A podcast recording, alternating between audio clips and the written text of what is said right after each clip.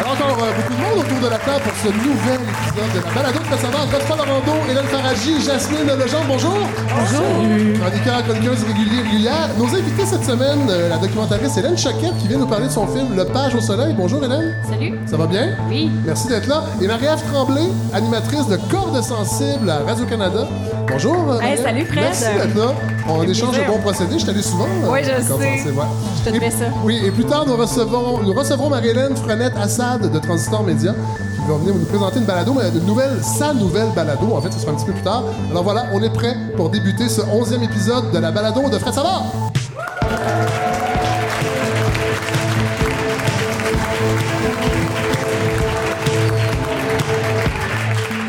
J'espère que vous avez passé une belle semaine, tout le monde. Et là là, oui. Alors moi, j'en passe euh, des gens très allumés euh, cette semaine. Euh, je passe une semaine correcte, je dois l'avouer, mais je suis un petit peu tanné de, de, ce printemps qui n'arrive jamais vraiment. Je suis allé voir mercredi soir le nouveau spectacle de Guillaume Wagner. Troisième spectacle au Théâtre Outremont. Euh, Guillaume, qui... Théâtre Outremont, j'ai pensé à vous, Godefroy, parce que c'est votre quartier d'enfance. Ben oui, mon alma mater. Votre alma mater, ouais, vous êtes un petit bourgeois. J'ai laissé mon âme à Outremont. Oui, oui, d'ailleurs, je l'ai vu passer. Elle était au coin de. de... Sûrement au coin de Bloomfield. Oui, au coin de Bloomfield et Bernard. Exactement là. Ouais. Euh, Guillaume Wagner qui sera avec nous le 23 mai dans deux semaines, euh, qui va, euh, qui anime lui-même également. On va, on va partir- on va parler de son spectacle évidemment, et on va parler de sa balado, son podcast Wagner, qui porte son nom. Alors, euh, je pense qu'entre baladistes, euh, on doit se supporter. Euh, le monde de la balado est un petit, euh, un petit monde. Sinon, grosse nouvelle cette semaine, éventuellement, je pense que c'est euh, la nouvelle, une des nouvelles. François Legault aimerait croire en Dieu. Oui, moi, Euh, on l'a appris cette semaine, ouais. J'espère que vous avez, vous, avez, euh, vous avez sûrement vu ça passer. C'est quand même mignon. Euh, François, qui, dans le fond, a dit pour, il aimerait croire en Dieu, euh, sinon la vie est trop injuste. C'est ce qu'il a dit. Et moi, ça m'a rappelé, bon, moi, je fais mon âge un peu, j'ai 47 ans. Ça m'a rappelé Calimero, qui disait toujours que la vie, c'est trop injuste. Alors, François Legault est un peu le- le- le Calimero de la politique québécoise. Les opposants de la loi 21, visiblement, trouvent euh, que la vie est injuste. On les a entendus cette semaine défiler en commission parlementaire. Là, on va pas trop parler de la loi 21 aujourd'hui parce qu'on va en reparler de façon plus approfondie la semaine prochaine avec Inès Talby, une nouvelle chroniqueuse. Ce- cette balado est encore en laboratoire. Alors, Inès Talby m'a écrit, elle m'a dit Moi, j'aimerais ça euh, faire partie de ton projet. Alors, euh, je lui ai donné la mission d'écouter la commission parlementaire, tous les arguments et de nous beau- en faire un un, beau cadeau. régurgi- Pas fin, Un ça. beau cadeau. fun, ça. de nous en faire un régurgi la semaine prochaine. Elle a dit oui. Euh, alors, et ça nous permet aussi d'attendre quelques jours. On n'est pas aux gens de Montréal ici. Euh, Nous, on attend avant de se prononcer, euh, prononcer sur les, les sujets chauds d'actualité. Cela dit, euh, pour vous préparer, je vous suggère quand même d'aller lire la chronique de Michel David qui est parue hier matin, mercredi matin, intitulée Produits du terroir dans le devoir. C'est quelque chose. Le devoir, on le rappelle, Godefroy, qui est le journal que votre grand-père, André Laurando, dirigeait euh, jadis. Oui, J'aime ça dire ça. Il était temps qu'on en parle un petit peu. Ben, on n'en parle pas souvent, mais vous êtes le petit-fils d'André Laurando. Donc, j'aime à dire que vous êtes génétiquement euh, programmé pour pouvoir commenter l'actualité. Alors, c'est pas pour rien que vous êtes autour de la table. Et pour l'anxiété aussi. Oui, oui. oui, il était très anxieux. Effectivement, oui. D'ailleurs, les cyniques l'imitaient et il toussait tout le temps. Et tout ça sans arrêt. Tout de-. Comme mon père, je vous imiterai ça un jour. Oui, quand vous serez plus connu. Euh, vous avez passé une belle semaine, Godefroy. Oui. De ces belles semaines, oui, quand Oui. même. Oui, ben en fait, il se, passe, euh, il se passe des choses de plus en plus intéressantes reliées à cette belle balado. Fred. Oui. Je commence à recevoir des courriels Ah. de gens que je ne connais pas qui viennent ajouter euh, à, à- à mes, à mes présentations. Et là, je me suis dit, il faut que j'en parle officiellement. J'aime ça. J'aime ça avoir des on nouvelles. peut vous écrire. Et oui, et mon nom sur Facebook, c'est Gods, G-O-D-Z, Laurando, simplement parce qu'à une époque, je disais tellement de niaiseries que je voulais pas mettre mon vrai nom. Ben, je. Tout simplement. Ben oui. Et là, je change tranquillement mon nom. J'ai changé mon nom de famille. Là, je, vais, je vais finalement arriver un jour à Godefroy Laurando. Mais Ah. si vous voulez me trouver, Gods Laurando. Et puis, euh, j'ai reçu des trucs vraiment intéressants. Et puis, je vais, je vais m'en servir rapidement. Il y a toujours Fardoche, mon informateur de Oui. la- de l'agricole. Oui. Euh, ces temps-ci, il est tranquille. Ah ouais, Mais- hein? Oui, mais j'en ai d'autres. là. J'ai le royaume du recyclage qui m'écrit maintenant. Ah! Je vous tiendrai au courant de tout ça, mais je très heureux d'avoir des inputs de l'extérieur. Ça fait bien plaisir. Là, vous allez nous parler de quoi tout à l'heure? Ah, je vais vous parler de- de- de- d'un sujet léger, là, les hydrocarbures. Ah, bon, ça tombe bien parce que vous savez, euh, on parlait de la loi, la loi 21, euh, qui est quand même euh, une grosse nouvelle pour nous au Québec, mais c'est pas la plus grosse nouvelle de la semaine. C'est bien sûr ce rapport du groupe d'experts de l'ONU sur la biodiversité qui affirme que 75% de l'environnement terrestre et 66% de l'environnement marin sont gravement altérés par l'activité humaine, déforestation, agriculture intensive, surpêche, urbanisation effrénée, un cocktail qui précipitera l'extinction de plus d'un million d'espèces animales et végétales de la surface de la Terre dans les prochaines décennies. Alors, euh, je sais que ça a l'air un peu paniquant. Euh, ah, il y a des gens qui, il y a des gens qui applaudissent dans le fond. C'est pour ça qu'on se garoche tous sur le Beyond Meat. Oui! En ce moment.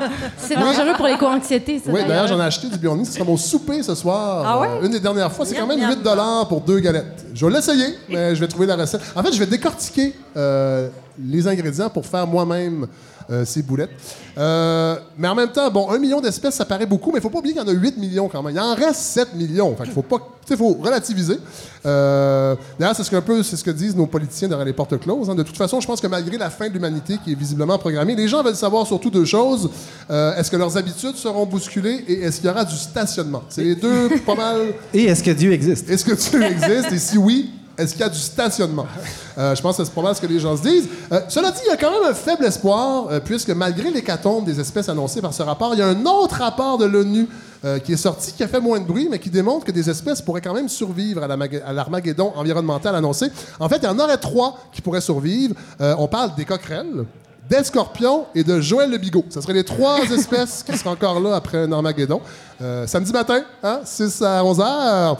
Euh, Jasmine Legendre, vous avez passé une belle semaine? Oui, mais Oui? moi, je me suis perdue euh, sous les commentaires euh, de la commission sur le projet de loi 21. Ah oui, hein? Parce que c'est un petit peu mon plaisir coupable, justement, d'aller voir les commentaires. gens disent. Et ouais, de voir à quel point on est raciste au Québec et que c'est ceux qui s'expriment, en fait, Oui.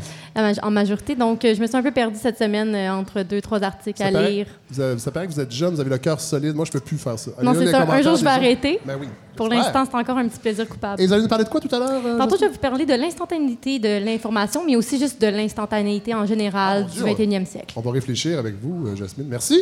Euh, J'ai pensé à vous, vous savez, Hélène Faradji, cette semaine, quand on a appris que Disney allait produire trois nouveaux Star Wars qui seront sur nos écrans à Yeah. partir de 2022. Ouais, on est content. Hein? Oui, il y a des gens qui merci. Est-ce que vous êtes un fan de la franchise, Hélène? Pas des nouveaux. Moi, des j'aime. nouveaux, Non, bon. je reste euh, attaché aux anciens. Dire que ça a pris 38 ans pour produire les six premiers épisodes. Et je pense qu'avec Disney, on s'enligne pour 38 épisodes dans les six prochaines années. En même temps, je comprends euh, les gens chez Disney de presser le citron.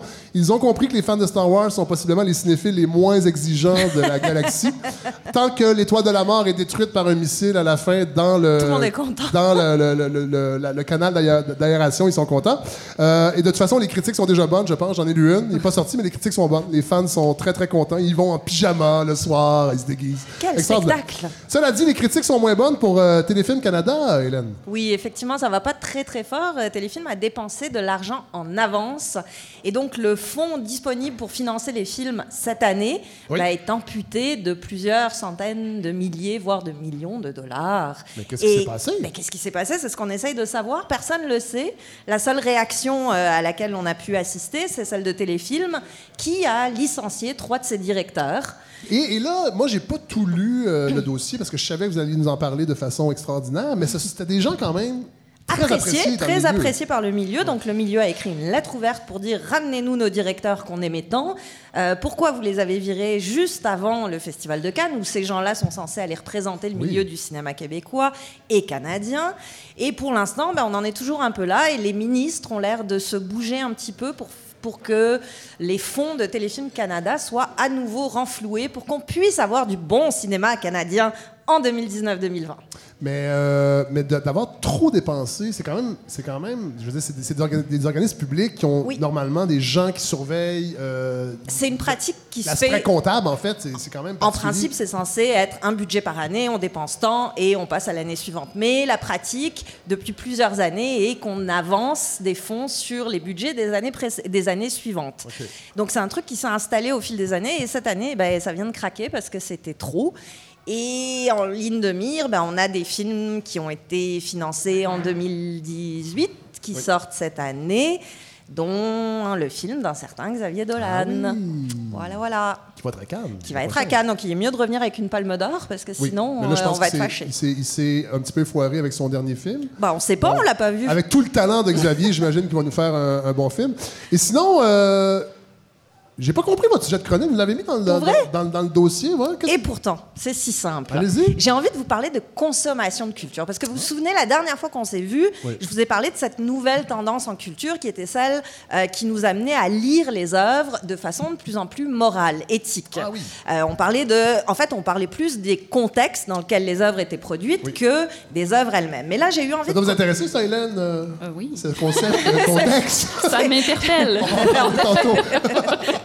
Mais là, j'ai eu envie qu'on continue cette réflexion-là en quittant un peu le théorique pour Oui. se mettre les mains dans le cambouis, Bon. aller dans le concret. Et comment est-ce qu'on peut faire pour consommer, même si le mot est très très vilain quand on parle de culture, Oui. mais comment est-ce qu'on peut faire pour consommer éthiquement nos œuvres? Euh, Pas seulement les comprendre, mais vraiment s'y frotter. Oui. En fait, c'est un article qui est paru dans Pitchfork, euh, ce magazine qui est consacré aux étoiles qu'on donne aux, aux différentes sorties de disques.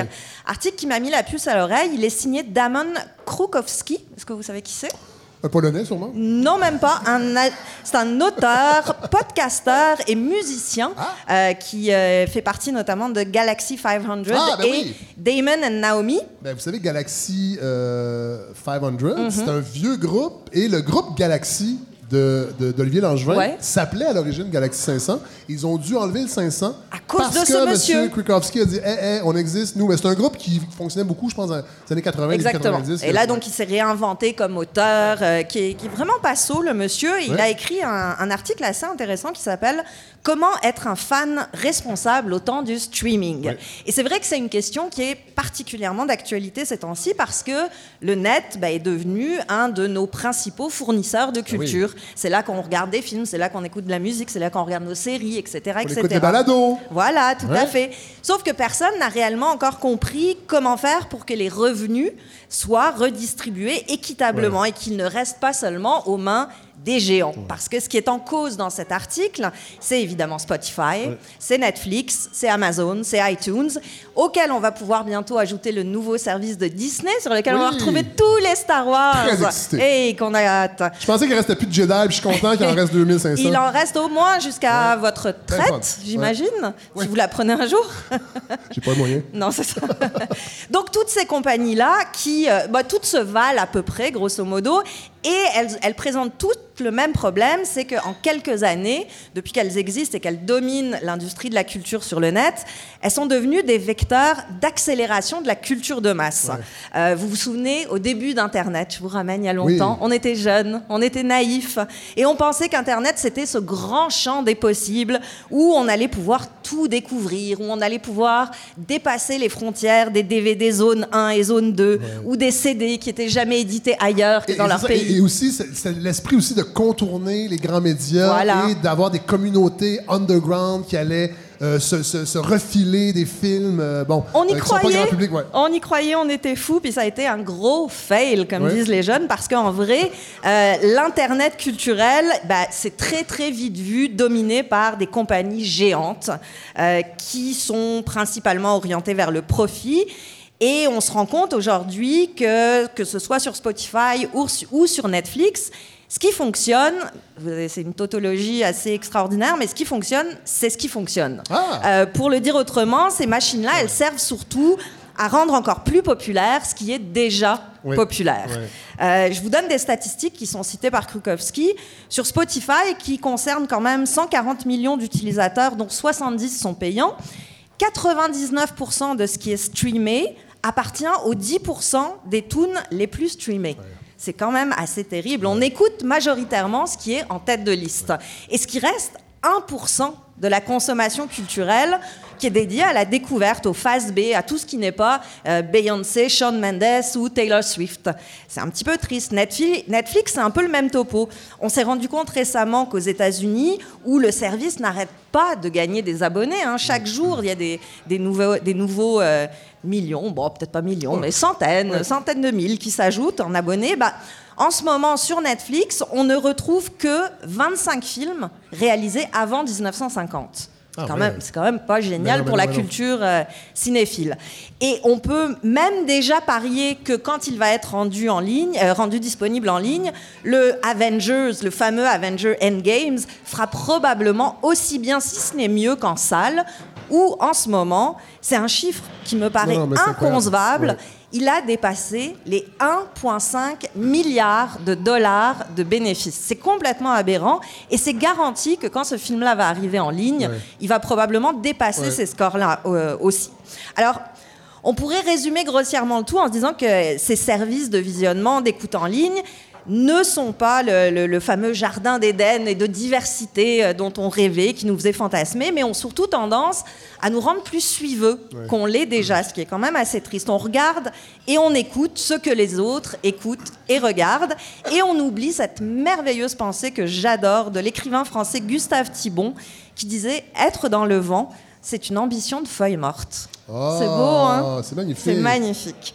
Donc, plateforme qui, uniforme le, qui uniformise le goût de tout le monde et clairement pas vers Tolstoï, et qui font ressortir, qui valorisent sur le principe du cercle vicieux, ce qui est déjà populaire. Mais en plus, le problème, c'est Spotify, plus que Netflix, qui est quand même un petit peu plus intelligent dans sa façon de redistribuer les richesses.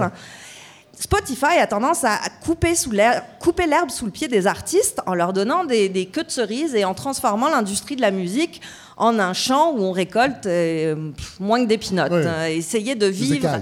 Exactement. Alors, essayer de vivre avec les revenus qu'on peut tirer sur Spotify quand on est musicien, c'est toute une gageure. Alors, on peut trouver ça cool, on peut être euh, à l'aise avec l'idée d'un univers cultu- culturel qui est dominé par les dominants. Pourquoi pas? Mais on peut aussi être un petit peu fatigué de tout ça. Comme Krukowski, qui a écrit cet article et qui en appelle, je trouve, de façon assez intelligente à la responsabilisation des consommateurs de culture. Parce que la solution, elle ne viendra pas des géants, elle viendra de nous. Les solutions qu'il donne, euh, elles sont par exemple de essayer, dans la mesure du possible, d'acheter des billets de concert qui ne sont pas dans des immenses shows, des gros festivals, des gros amphithéâtres. Peut-être Alors, alors, vous nous conseillez de ne pas aller voir Céline Dion, mettons. là. si vous pouvez la voir dans, dans Il votre faudrait que je salle me de fasse quartier, violence pour pas aller voir Céline Dion, mais si je peux être éthique, je ne vais pas y aller. ou vous pouvez y aller dans une petite salle près de chez vous, Ah, bon. par exemple. Hein Céline Dion au Quai des Brumes. Ce serait génial. Je dirais que le mot-clé, c'est brume ici. L'idée, c'est ça. Donc, De, de ambiance, plus en plus. des ambiances plus intimes qui sont véritablement propices à l'échange. Euh, on peut aussi essayer d'opposer une résistance aux services euh, en ligne en partageant la musique entre nous. Euh, Krukowski, il va même jusqu'à dire, ben, revenons à une certaine idée de la gratuité. Pourquoi pas? Pas parce que on est euh, des hippies qui pensons que tout, Non, non. rien ne vaut rien, mais parce que ça crée une résistance à ces services-là. Ça leur fait concurrence. Et il cite des, des- tous les nouveaux modèles participatifs qui n'arrêtent pas d'émerger. Bon, il cite euh, Bandcamp comme un outil assez éthique de, de- de- Où on peut acheter des albums directement Exactement. aux artistes sur Bandcamp. et les, les revenus qui leur, euh, qui leur reviennent sont quand même assez conséquents. Il parle aussi, par exemple, de cette nouvelle industrie, entre guillemets, du podcast, Oui. euh, dans laquelle on, es- on essaye ou on arrive même à imposer un modèle qui s'affranchit des, gros, des grosses compagnies. Tout à fait. C'est dans l'esprit de la balado présentement? où- Oui, où tout, je- tout est dans tout. Non, mais c'est vrai. Mais euh, oui. j- Moi, j'y crois à ce concept-là de créer un sentiment de communauté. Et Exactement. qu'après ça, les gens donnent 200, 300, 400 dollars par année pour une aiment. Alors voilà. Bref, on peut faire tout ça, on peut agir et penser un peu comme quand on veut être à la mode et qu'on veut acheter bio à l'épicerie, Ouais. local et à petite échelle. Tout à fait. C'est ce qui peut marcher. Alors, c'est effectivement possible. En musique, on l'a dit, il y a Bandcamp. En cinéma, on peut se reposer sur Criterion Channel, qui vrai. est ce nouveau service disponible en ligne, qui est l'exact inverse de Netflix. Là, il doit y avoir que des films réalisés avant 1950, j'exagère, mais c'est à peu près ça. C'est vraiment le- la crème de la crème du cinéma d'auteur mondial, à des prix très raisonnables. Il va bientôt y avoir, à partir de septembre, au Québec, Tank, qui est une, plateforme qui va être entièrement consacrée au cinéma documentaire d'auteur, ce dont je vous reparlerai quand ce sera lancé, mais qui vaudra certainement la peine. Donc, il y a des solutions pour être plus responsable culturellement. Mais parce qu'il y a toujours un mais Mais oui. dans les bonnes histoires. Au Québec, c'est difficile. C'est difficile pas parce qu'on est mangé tout cru par les méchantes corporations, quoique. Ce qui est difficile, c'est qu'on a un problème bien plus vaste, celui de l'accessibilité des œuvres. Et ça, c'est un vrai, vrai problème. Des œuvres québécoises. Des œuvres québécoises. Ouais, ouais. Il y a un nouveau service absolument génial qui vient d'arriver. Je vous conseille d'y aller, de le visiter. Ça s'appelle Où voir ça. Donc, ouvoir.ca. Mhm. Vous tapez le nom d'un film et ça vous dit où vous pouvez le voir. Ah. Que ce soit en salle, en DVD, à la bibliothèque, etc. Donc, ça vous donne vraiment tous les endroits où vous pouvez aller voir ce film-là. Et ben, j'ai fait l'exercice avec des films québécois. Et c'est pas joyeux, joyeux. En fait, il y a énormément de films Les films québécois. québécois sont pas joyeux, joyeux? Non, mais en plus, on peut pas les voir. Ah! Euh, Il y a énormément de films, donc on n'arrive pas à retrouver. C'est assez terrible. Alors j'ai fait le test, j'ai pris quatre films au hasard. À hauteur d'homme, le Oui. documentaire euh, de Jean-Claude Labrec. de Jean-Claude Labrec sur euh, Landry, disponible nulle part. Gasbar Blues dis- ou Le Parti de Falardeau, disponible sur Illico, iTunes. La moitié gauche du frigo de Philippe Falardeau, disponible nulle part. Ah. Voilà, j'en ai pris quatre qui sont pas des films extrêmement obscurs, hein. Des films qui, Ouais, mériteraient d'être vus et auxquels on devrait avoir accès. Bref, Euh, et on se retrouve un peu face Cela à. dit, il y a Éléphant. oui, il y a Éléphant, la restauration et qui. tout à fait, mais qui rend les films disponibles sur Illico ou sur Ah, Il iTunes. faut s'abonner à. Donc on se On retrouve ne avec pas, mais il faut s'abonner à une compagnie. à une compagnie. Ouais, ok. Une compagnie quelconque. On commence par la lettre V. Comme la série V dans les années 80 avec les reptiles. V. Et donc, si on veut euh, consommer responsablement nos œuvres québécoises, on se retrouve face à un vrai problème parce que comment est-ce qu'on peut l'être, éthique et responsable, Ouais. si les œuvres ne sont tout simplement pas accessibles? C'est la question à laquelle on se retrouve confronté et qui est assez douloureuse. Et j'ai envie de tenter une, une ouverture sur euh, ce dont vous parliez tout à l'heure. Peut-être que Téléfilm Canada, au lieu de gaspiller ses millions, aurait mieux fait de se pencher sur la création d'une plateforme de visionnement éthique, exhaustive de notre cinéma. Parce qu'une culture, ça ne disparaît pas que quand c'est aux mains d'énormes corporations qui n'en ont rien à faire. Ça disparaît quand on s'en occupe pas. Ben, ce sont de sages paroles, euh, Hélène Faradji. Merci beaucoup.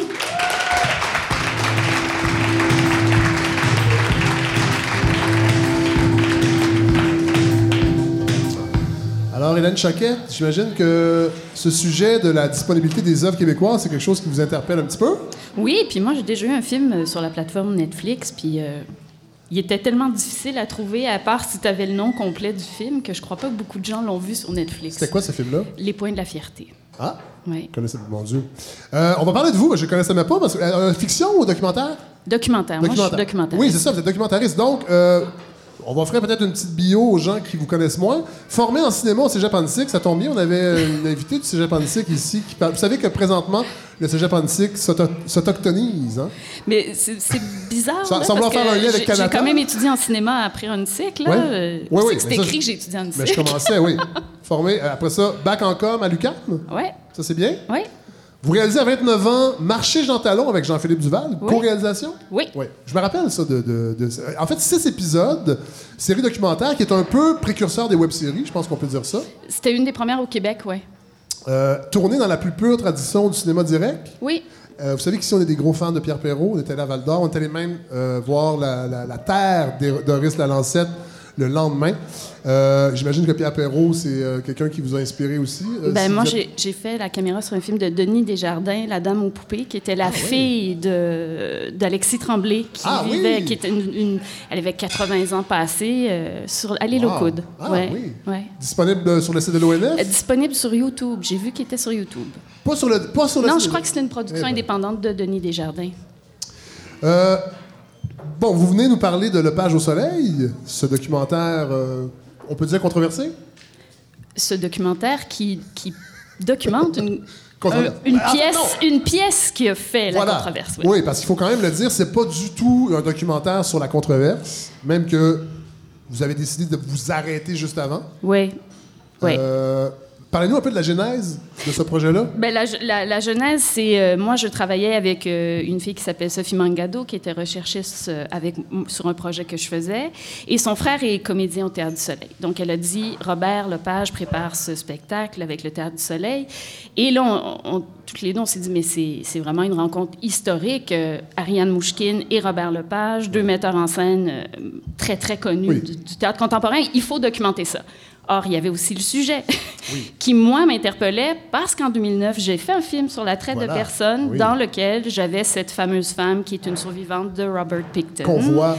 euh, Qui est dans le film, Oui. CJ, qui est dans le film, et avec qui, moi, j'ai développé une relation depuis 10 ans. Puis quand j'ai rencontré Robert Lepage, genre, ils ont regardé mes films. C'est pas, tu fais pas un documentaire sur Robert Lepage et Théâtre du Soleil euh, en faisant un petit appel Non, téléphonique. j'imagine. Parce que, tu sais, quand t'es... C'est vraiment... Moi, je voulais documenter la création. Puis quand tu es dans, dans une création comme ça, quand Robert Lepage a pris cette troupe-là, il avait jamais dirigé autant de comédiens. Robert Lepage, on le connaît pour ses effets scéniques, son génie scénique.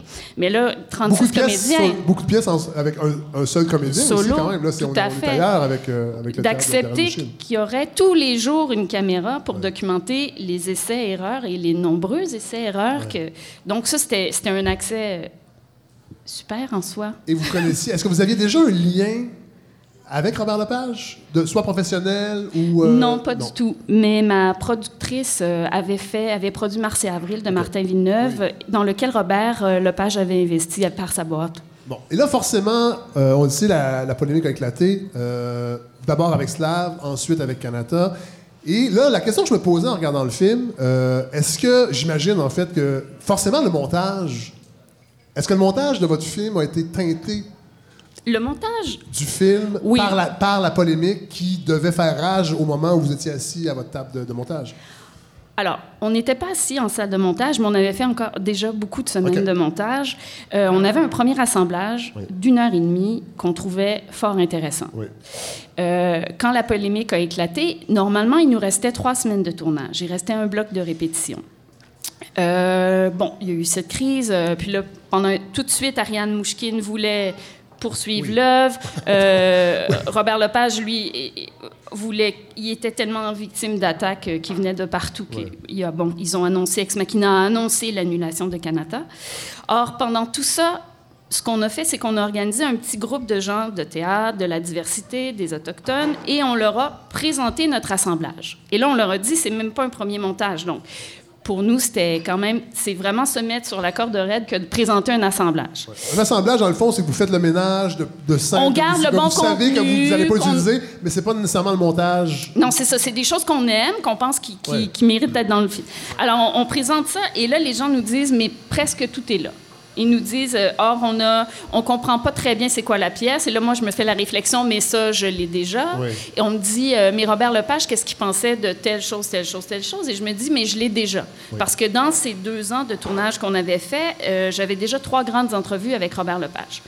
Alors, voyant ces vents contraires absolument euh, impossibles à faire changer de bord, j'ai décidé d'arrêter le tournage et de m'en tenir au contenu que j'avais. Parce que je voyais que même les quelques entrevues que Robert Lepage a accordées, on l'accusait de se justifier. Alors, je me suis dit, si moi, j'arrête le film avant le scandale, on ne pourra pas l'accuser de se justifier. Et ce sera fort éclairant de voir que, parce qu'on l'a beaucoup accusé d'avoir ignoré les Autochtones, d'avoir ignoré ce qu'il faisait et tout ça. Alors, j'ai choisi d'arrêter. Et oui, mon montage est teinté parce que je voulais, en quelque sorte, moi, comme cinéaste, apporter des réponses, euh, au- au- c'est sûr, à, à cette controverse-là. Mais je trouve ça intéressant. Quand vous oui. avez tourné tout ça, là, Oui. euh, la préparation, est-ce que vous vous doutiez que ça allait arriver? Euh, la polémique, Ouais. pas du tout. Euh, non, moi non. Euh, c'est sûr qu'il y aurait sûrement des détracteurs. Quand, on a vu Slav éclater, évidemment, on savait que Kanata euh, ou Sri, euh, il serait, touché. Mais non, non. Ben, c'est drôle, euh, Marie-Ève, euh, que vous posiez cette question-là, parce que j'avais ma prochaine question, c'est un peu ça. J'ai un extrait, justement, si euh, vous permettez, euh, de Le Page au Soleil. On va le faire, euh, on va le faire entendre. Alors, Margot, elle, c'était la- l'actrice euh, qui, euh, qui est à la tête d'une compagnie de théâtre, euh, qui a un festival de théâtre autochtone à Vancouver. Elle a fait état de sa, frustration parce qu'elle a dit à quelques reprises Bon, les projets autochtones, on les donne à des Blancs, c'est les Blancs qui ont les subventions, c'est joué par des Blancs, c'est joué en notre nom, mais nous, on ne nous donne rien, on ne peut pas. Donc ça, ça, c'est très légitime, ce sentiment-là. D'en parler euh, ouvertement. Puis elle revenait toujours à ça. Elle revenait toujours à l'idée, oui, mais ça va être la voix de qui? Qui va être la voix? Qui à la fin? Bon, on entend ça, puis en plus, bon, il y aurait un autre extrait que j'aurais pu mettre, mais c'est comme on entend Robert aussi, qui, Robert Lepage, qui s'adresse à toute son équipe. Il dit là, un des plus gros, un des plus gros obstacles qu'on a, c'est de raconter, témoigner du parcours de certains peuples autochtones au Canada sans avoir un seul autochtone à bord. Fait que dans le film, il y a les germes déjà de la polémique, et c'est difficile de croire que Robert Lepage n'a pas vu ça venir. Bien, en, en fait, Je dis pas que c'est ça le postulat non, que mais vous... après, le- tout de suite, l'extrait que vous, l'avez coupé juste après Oui. où il dit il faut Le comprendre le, file. contexte. Il faut comprendre le contexte où c'était une coproduction avec le Théâtre Oui. du Soleil. Et le Théâtre du Soleil a une façon de fonctionner qui, qui, qui est unique. Oui, oui. Et c'est surtout. Et ça, il l'explique après tout de suite, qu'il a essayé de convaincre. Il a euh, expliqué le contexte de la création et c'était la voix de qui que Robert Lepage voulait entendre dans ça? C'était la voix de ces 36 comédiens-là, issus de 11 pays différents, dont plusieurs sont des gens qui ont fui la guerre, qui ont vécu, de par leurs ancêtres, des génocides. lui, c'est ça. C'était ça sa matière, en fait. Alors, oui, il y avait, il était question des Autochtones du Canada, mais la pièce allait, la réflexion allait beaucoup plus loin que ça. Oui. Et c'était la voix de ces acteurs-là qui allait chercher pour faire cette création-là. Et dans le synopsis de départ, c'était écrit Comment Robert Lepage évitera-t-il les pièges de l'appropriation culturelle? Ça, c'était écrit dans le document, de, le film qu'on a écrit il y a trois ans. C'était écrit dedans. Mais on était juste dans des dispositions différentes parce qu'on s'en tenait à ce que c'est le théâtre. Robert Lepage n'essayait pas de faire un théâtre autochtone et d'emprunter au, au code autochtone. Il voulait emprunter à l'imaginaire de ces comédiens-là d'ailleurs. Et d'ailleurs, c'est ce qui est, je trouve, le- un des points le plus fascinants de ce, de ce film-là, c'est justement de se rendre compte, du- malheureusement, du côté universel de ces aliénations-là que différents peuples ont vécues. Et plusieurs comédiens relatent des histoires familiales. Et, euh, euh, et à un moment donné, on- on- il y a une espèce de, de, laboratoire d'exploration où on les, les comédiens essaient de- de- de- d'emprunter, ou en tout cas, le langage et danse euh, autochtone. Ah, et, là, cette et là, il y a un- et là, il y, a un, il y a un comédien brésilien qui, lui, a fait du capoeira. Et là, il y a, il y a toute une... la danse du cerf, entre autres. Et il y a tout un... On se rend compte... Moi, ça me faisait penser à Joseph Campbell, Les héros ne meurent jamais, où il a, recensé toutes les grandes mythologies de l'histoire de l'humanité et il a comme euh, retracé des grands types. C'est comme si on se racontait toujours les mêmes histoires. Et malheureusement, les, euh, aliénations, les, euh, les peuples les- qui, en, oppriment d'autres, c'est malheureusement aussi universel et c'est un peu ce que le film démontre. Ben euh, oui, oui, et je, crois que c'est, je pense que c'est un piège aussi d'essayer de comparer les drames de chacun. Dans le moment, je travaille avec une productrice juive qui a vu le film, et elle, sa réaction, ça a été parce qu'à un moment donné, Robert Lepage, dans Oui. le film, dit ce qu'on fait là, euh, c'est, l'équivalent de, de- de documenter ce qui s'est passé dans les camps de Oui. concentration. Et elle, elle m'a dit Mon Dieu, Robert Lepage a comparé ça à la Shoah. Et j'ai dit Regarde, tu tombes dans le même piège parce que toi, tu dis la Shoah, c'est pire que ce qu'ont vécu les Autochtones du Canada. Or, c'est ça, c'est ça le piège, c'est de comparer. Puis aussi, je, je crois, et, et ça, c'est en tant que moi-même humble artiste documentariste, là, euh, les bourreaux aussi, dans l'histoire, doivent avoir une parole. C'est-à-dire que quand on...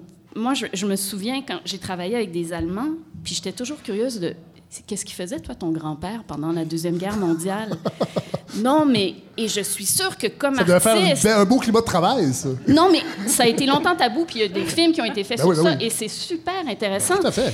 Parce qu'il faut aussi cette voix-là vienne. Parce que quand c'est ça, ton, ton patrimoine, là, c'est ton grand-père, c'est un ESS, euh, ben, comme artiste, ça doit très certainement t'inspirer. Et aussi, il doit avoir un sentiment de culpabilité, mais aussi une force de création qui naît de ça. Mais c'est une réflexion vraiment intéressante parce qu'on peut la, la- la- la ramener humblement au Québec parce qu'à partir de Slav et Kanata, on est passé de minorité historique francophone en Amérique du Nord à suprémaciste blanc en trois semaines.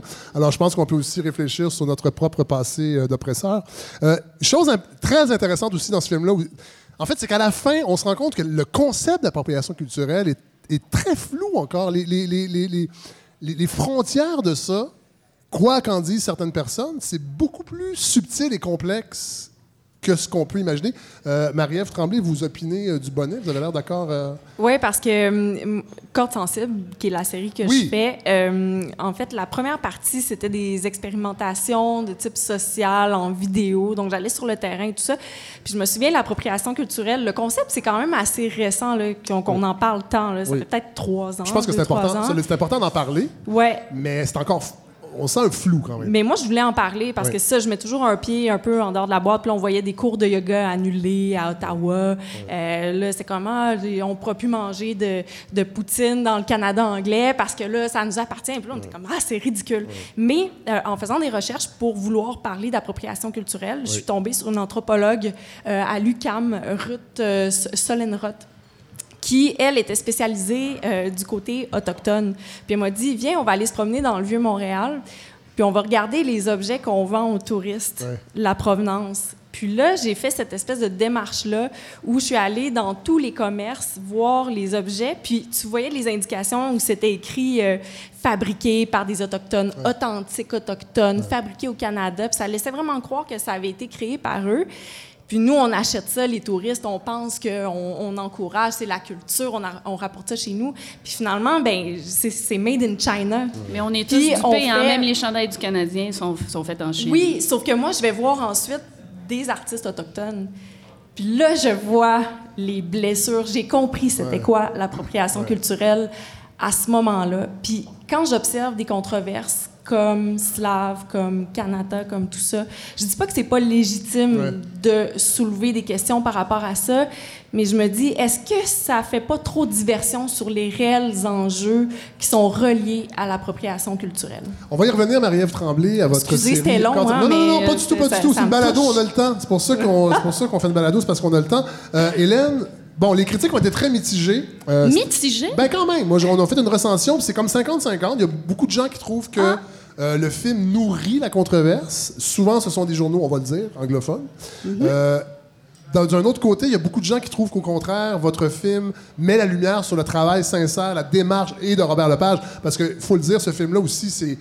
C'est de voir Robert Lepage travailler, c'est quand même incroyable qu'on ait eu ce, ce privilège-là, dans le fond, de rentrer dans cette intimité créative-là. Mais c'est aussi euh, euh, Avec le Théâtre du Soleil en plus. oui, c'est ça. Bon. Mais vous, comment vous réagissez? Parce que ça a été politisé un petit peu. là. Tout ça, il y a, y une appropriation, euh, pas culturelle et politique, mais de tout ça où on ne peut, on peut plus réfléchir sur les faits. là. On, est, on est dans le politique, on est dans... Alors, j'aimerais dire que les gens qui prennent le film pour ce qu'il devrait être, ou en tout cas ce que l'intention que j'avais, moi, j'ai voulu documenter un processus de création. Il y a eu cette polémique et j'ai décidé de finir le film parce que je jugeais que justement l'appropriation culturelle et on, je, je veux rappeler qu'on est dans un contexte de création théâtrale. hein. Oui. On n'est pas. euh, On n'est pas au cinéma parce que Et ça, on est. ouais. c'est Samir, je pense, le comédien, ou, euh, Oui, Samir. qui dit au théâtre, n'importe qui peut Peut jouer n'importe quoi, alors qu'au cinéma, non. Et c'est tellement vrai. Oui, C'est tellement- Robert Lepage aussi Oui. le dit dans le film. Alors, on est dans un contexte de théâtre. Maintenant, les, les critiques de cinéma, les critiques de théâtre Oui. qui voient le film apprécient le film. Oui. Les gens qui étaient des détracteurs euh, favorables aux Autochtones qui sont dans une reprise de parole, qui est essentielle et que moi, je ne nie pas. Euh, c'est clair qu'ils ils se sont posés en faux euh, face à mon film, mais souvent ils ont juste dit, ben, ce qu'ils ont dit, c'est que je leur avais pas donné la parole. Euh, or, euh, ben, c'était pas c'était pas mon rôle avec Ouais. ce film-là. Ouais. C'était pas mon rôle. Fait que voilà. Parce que parce qu'il faut le dire, non, mais il faut le dire, dans le film, il y a énormément de scènes où Robert Lepage et la troupe sont en Colombie-Britannique, parlent à des Autochtones, parlent à la, la- la femme qui, a- Avec qui s'est échappée, en fait, de la ferme de Robert Ouais. Picton. C'est complètement incroyable. Euh, donc, c'est ça. Mais Et ils ont maintenu un lien avec elle. Quand ils font la cérémonie du tabac, on, on l'a fait deux ans, euh, pendant les deux ans de la création. Et à chaque fois, et- ces jours-là, il y avait des larmes, il y avait une, une- une réelle empathie pour ces gens qu'ils avaient rencontrés dans l'Ouest canadien. Et, et- et je ne crois pas qu'il faut banaliser ça non plus, l'empathie, parce que c'est ça qui fait nous des êtres humains intéressants. On est dans une époque où l'empathie n'est pas suffisante, Eh bien, euh, ouais. moi, je vais défendre ça. Je pense que j'ai décidé que c'était ma cause. Ben, c'est une, belle. Je vais, on revient à vous, Tremblay. Je, je trouvais ça intéressant que vous soyez là parce que, bon, là, vous avez parlé un peu de corps sensé, mais rappelez, rappelez-nous un peu de l'origine de ça, parce qu'à l'origine, c'est une balado. Non, c'est pas un balado. Une- une émission de radio? Hey, c'est drôle parce qu'à Radio-Canada, on dit un balado. Je le sais, mais, euh, c'est niaiseux. C'est magique. Je vais, je vais dire une, Pour une juste fois, pour toi. Non, mais pour une fois que le féminin. Non, mais c'est parce que pour une fois que le féminin l'emporte. Puis on dit une balado-diffusion, un balado. C'est vraiment. Moi, je trouve ça vraiment cette confusion-là. Une balado, Colin. Ben, Aujourd'hui, ça va être une pour toi. Merci. Euh, mais non, c'est ça, Corde sensible, au départ, c'était de courtes vidéos. Euh, c'est Radio-Canada qui m'a donné le mandat de euh, me rapprocher des citoyens, des préoccupations. Il y avait la vague YouTube qui commençait à émerger, les explainers aussi qu'on appelle, qui euh, étaient beaucoup aux États-Unis. Puis là, ils voyaient que les gens s'attachaient à moi. Je faisais des directs sur Facebook, tout ça. Que bref, euh, ils ont dit Hey, trouve de quoi, là, puis reviens-nous là, à la YouTube. On dit ça, c'est très Radio-Canada, ça. On sait pas trop, trouve quelque chose, là. Innove. Quelque chose de jeune, de frais, de hip. innove. Mais euh, je les adore. hein. Je suis une vraie radio-canadienne, je suis là depuis 10 ans. Mais euh, je, je suis arrivée avec ce concept-là de vidéo où c'était des moments ou des idées, des flashs que j'avais où j'allais carrément sur le terrain pour démontrer des phénomènes de société. Alors, c'est pas juste d'en parler, c'est de le faire, de le montrer. De... Puis, euh, on, On, le fait ensemble, d'ailleurs. On est allé boire de l'alcool ensemble. Juste avant que tu arrêtes de juste, boire. à- juste avant que je me choisisse? Oui, pour Une expérience. si- euh, ouais, ben allez-y. Ben, je peux dire euh, aux gens qui sont là ou Ouais. qui nous écoutent, qui n'ont pas vu, mais euh, l'idée était de voir si on était capable de juger du taux d'alcool qu'on a dans le sang au fur et à mesure où on boit durant la soirée. Est-ce qu'on est capable de dire je suis rendu à 0.07, je suis à 0.05? euh, Donc, je conduis pas, parce que c'est un, peu ça le but. le- C'est à l'hôpital Douglas. Oui, c'est c'est pour ça. que les gens récidivistes arrêtent de prendre le volant quand ils ont un verre dans le nez. font des études à ce sujet-là, Voilà. puis là, ils nous ont donné de l'alcool à toi et moi. Oui. On connaissait pas la quantité qu'on prenait, puis on devait évaluer. On s'est planté solide, Oui. c'est-à-dire qu'on pensait les deux qu'on pouvait pas conduire et on était bien en deçà du taux d'alcool permis pour que c'est- conduire. Est-ce que c'est encore disponible? Oui, oui, c'est encore Allez voir ça disponible. pour vrai, parce que j'étais à, à 0.06. Donc, 0.05 même. même. Mais, et, et on Non, fait, c'est et- vrai. et, on fait une simulation Ouais. et, je, et je, je conduis très, très mal. Je suis dangereux. Ouais. Et dans les faits, j'aurais passé en dessous du 0.08. C'est quand même incroyable. Ouais, Et on, a, légalement. et on a appris qu'au Québec, on est un des endroits les plus laxistes par rapport à l'alcool au volant. Mm-hmm. euh, Donc, c'est ça, corde sensible. Euh, puis on a fait une vingtaine d'expériences comme ça pour Ouais. démontrer tout ça. Ensuite, il y a un balado qui a émergé parce que, bon, euh, on voyait que les gens s'attachaient beaucoup justement au concept, à ce genre d'idées-là exprimées d'une manière différente. Donc là, on a sorti Radical il y a un an, Oui. euh, où je rencontrais des personnes qui avaient défendu corps et, corps et âme des idéologies radicales, mais qui avaient tourné le dos à ça depuis. Euh, donc, euh, ex-témoins de Jéhovah, survivalistes, euh, puis c'était des gens qui l'avaient vécu de l'intérieur. Donc, c'était vraiment euh, une entrée là-dedans particulière. Donc, il y a eu ça, une émission de radio qui revient cet été d'ailleurs, les vendredis soirs, où là, bon, c'est tout et tout. Et la semaine dernière, non, il y a deux semaines. Oui. On a sorti une série euh, style documentaire. Ouais, c'est drôle parce ça. que le Paradis euh, était pas capable de, qualifier ce qu'on Je, je sais pas, c'est- c'est. non, mais c'est ça depuis le début. On c'est- pour notre émission. On Mais je propose qu'on aille écouter pour, euh, un- un- un petit extrait, puis on revient, on va les décrire un peu mieux après. Vas-y, Hey, je parle trop.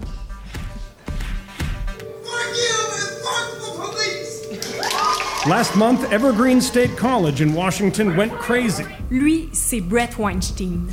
Bien malgré lui, il est devenu, partout dans le monde occidental, un symbole du combat pour la liberté d'expression sur les campus universitaires. I find myself under attack because liberty is not a high value amongst those who are at the moment driving the quest for what they call social justice. Bon, ça, c'est un des épisodes. Hey, il y a tu quatre choisi, épisodes. ton extrait? Oui, il y a quatre épisodes qui durent à peu près entre 17 et 20 minutes. Ouais. Euh, et ce sont, euh, en fait, quatre épisodes sur l'indignation. C'est ça, la série s'appelle Indignation. C'est vidéo, ce, Ouais. que- ce coup-ci, Ouais. euh, sur. En fait, ça fait quelques années, je dirais ça fait deux ans, qu'on observe des controverses qui éclatent, surtout sur les réseaux sociaux. On vient d'en parler très longuement. qui, à notre avis, souvent prenaient des proportions démesurées.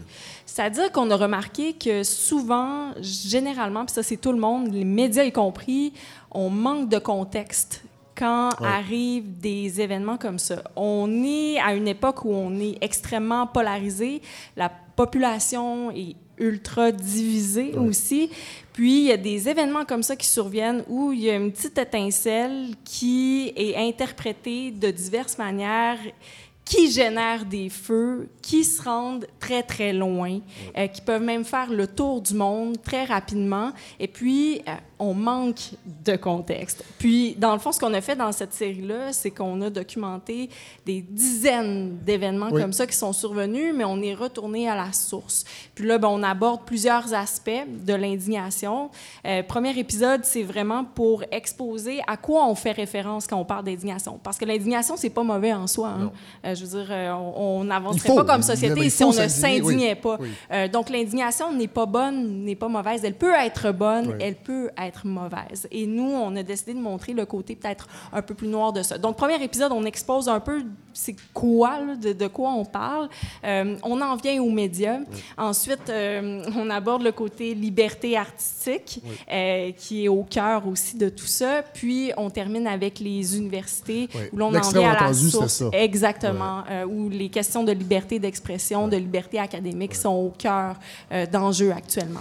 Dans un des épisodes, euh, vous revenez sur la polémique du euh, défilé de la Saint-Jean-Baptiste de 2017, Ouais. où euh, sur un char allégorique, il y avait quatre jeunes athlètes afrodescendants Mm. qui poussaient le char. Et là, ça avait fait, et ça, ça a fait le tour du monde. Mm. Et là, vous allez parler à la personne qui est à l'origine de ça, un jeune publicitaire. Ouais. Et c'est fascinant. Racontez-le parce que il y a un malaise à un moment donné parce que le, le gars le sait qu'il y aurait, il aurait peut-être dû attendre un petit peu. Puis on, on a créé quelque chose d'incroyable. Et il y a des gens qui n'ont même pas voulu revenir sur, euh, Ouais. sur ça. Et, et je veux dire avant, là, Oui. Félix, depuis Oui. qu'on a sorti le, le- la série, le documentaire où Oui. on ne sait pas trop c'est quoi, euh, c'est peut-être la seule personne qui est la cible de commentaires un peu moins euh, gentils, mais Félix a été extrêmement honnête d'accepter d'y participer. Pour ceux qui nous écoutent, Félix Brouillette, euh, c'est la personne qui a vu ce défilé. Il était chez lui, il allait là avec sa blonde. Le char allégorique est arrivé. Il a vu l'image, il s'est dit Hey, ça n'a pas de bon sens. Comédie d'erreur, voyons donc, qu'est-ce que c'est ça? Je vais publier ça sur ma page Facebook. Ma gang d'amis proches, woke, euh, l'expression qu'on dit, vont réagir, va avoir une coupe de vues, euh, puis ça va être ça. Finalement, ça a fait le tour du monde, comme on l'a dit, 2,2 millions de Oui. vues en quelques heures, et il a accepté de m'accorder une entrevue Oui. alors que je lui dis, je parle d'indignation. Alors, c'est ça, il dit, euh, il y a une espèce d'excitation à voir quelque chose comme ça, savoir que ça Il voulait va devenir une réagir. vedette. C'est-à-dire, il voulait- ben, un petit peu, il dit. Il, voulait- il savait que ça allait le mettre un peu. Ça allait le mettre de l'avant.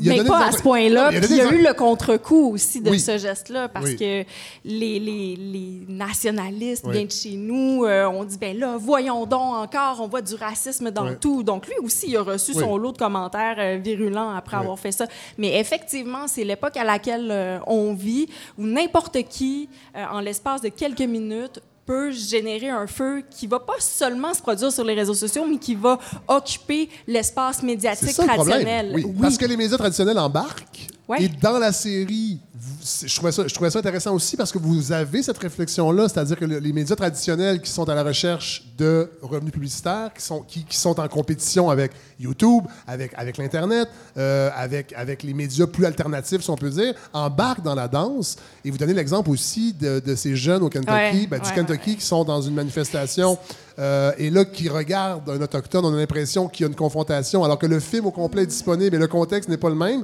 Mais les, mais les- les grands médias embarquent tout de suite pour dire regardez quel jeune arrogant.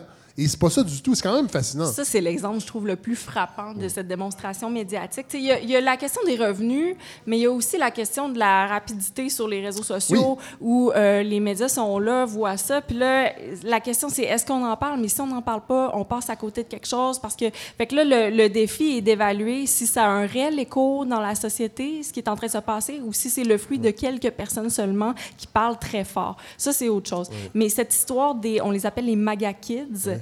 Euh, c'est ça. Comme tu l'as dit... Parce qu'ils portaient des casquettes. Oui, pour mettre en contexte, euh, des casquettes euh, rouges euh, associées à Donald Trump, Make America Great Again. Puis là, ben, l'image qu'on voit qui est publiée sur les réseaux sociaux, ce sont ces jeunes devant des Autochtones, un Autochtone en particulier. Puis les jeunes ont l'air à être, et un en particulier aussi, très fringants, Oui. très euh, Arrogants. en- arrogants, Oui. en opposition. Puis bon, cette image isolée fait le tour. Puis nous, en tant que bons citoyens bien pensants, c'est la droite, ils sont méchants, ils sont jeunes, Ouais. ils sont euh, pas fins avec un autochtone. Ouais. Un On cherche son adresse, Ouais. on va trouver où il vit, on va y envoyer des menaces, on va. Mais c'est des jeunes de 14, 15 ans. Puis tu l'as dit, c'est l'élément important. C'est pas parti comme ça. Non. Il n'est pas allé les écœurer. C'était pas beau, la scène. Non, Je suis pas en train de dire Non, que c'était correct. Mais il y a eu des choses Oui. avant ça. Puis les Et la, et- médias... et- la- et la vidéo était disponible. C'est ça. Ils pouvaient la voir. Les gens qui ont choisi d'isoler pour faire de la polémique Oui. auraient pu l'avoir au complet. Les grands médias n'ont pas fait leur job. Ben, c'est là où euh, les médias, deux, trois jours après, font Ah, de nouvelles informations euh, viennent d'émerger. Euh, finalement, c'est pas tout à fait ce qu'on vous a présenté, les jeunes. C'est comme Non, c'est pas des nouvelles informations qui viennent d'émerger. là. La vidéo était déjà là. On aurait pu prendre une coupe de minutes de plus pour euh, s'informer, Oui. aller voir le contexte. Ça, des, des exemples comme ça, il y en a des dizaines. Je sais par contre à dire que euh, on pointe du doigt personne dans ce doc-là parce que Non. ça avance à rien de Non, faire non. ça. Et, et- et- et j'- et j'avoue que moi, j'avais quelques craintes au début quand j'ai su que cette série-là s'en venait.